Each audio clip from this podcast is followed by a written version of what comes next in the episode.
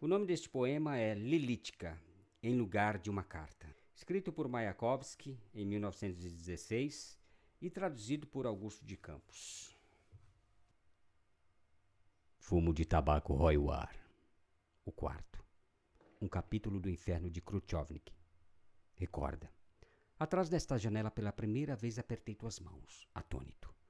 Hoje te sentas, no coração aço. Um dia mais e me expulsarás talvez com zanga. No teu rol escuro longamente o braço, trêmulo, se recusa a entrar na manga. Sairei correndo. Lançarei meu corpo à rua, transtornado, tornado louco pelo desespero.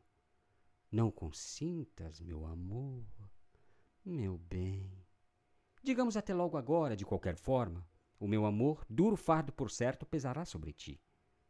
Onde quer que te encontres, deixa que eu, fel da mágoa ressentida, no último grito estronde quando um boi está morto de trabalho, ele se vai e se deita na água fria.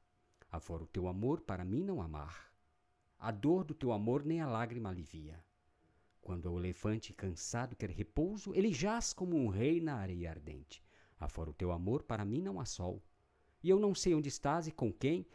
Se ela assim torturasse um poeta, ele trocaria sua amada por dinheiro e glória, mas a mim nenhum som me importa, afora o som do teu nome que eu adoro e não me lançarei no abismo, e não beberei veneno, e não poderei apertar na têmpora o gatilho. Afora o teu olhar, nenhuma lâmina me atrai com seu brilho. Amanhã esquecerás que eu te pus num pedestal.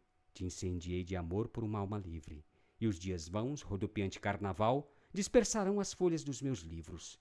Acaso as folhas secas destes versos far-te-ão parar, respiração opressa? Deixe-me ao menos arrelvar, numa última carícia teu passo se apressa.